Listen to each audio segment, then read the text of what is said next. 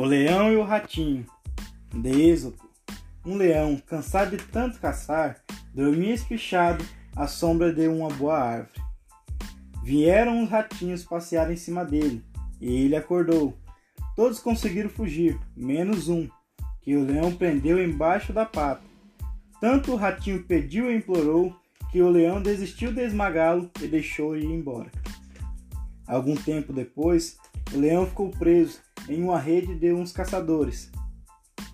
Não conseguia se soltar e fazia a floresta inteira tremer com seu rugido, de raiva.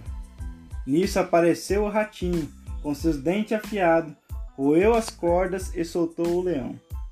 Uma boa ação ganha outras.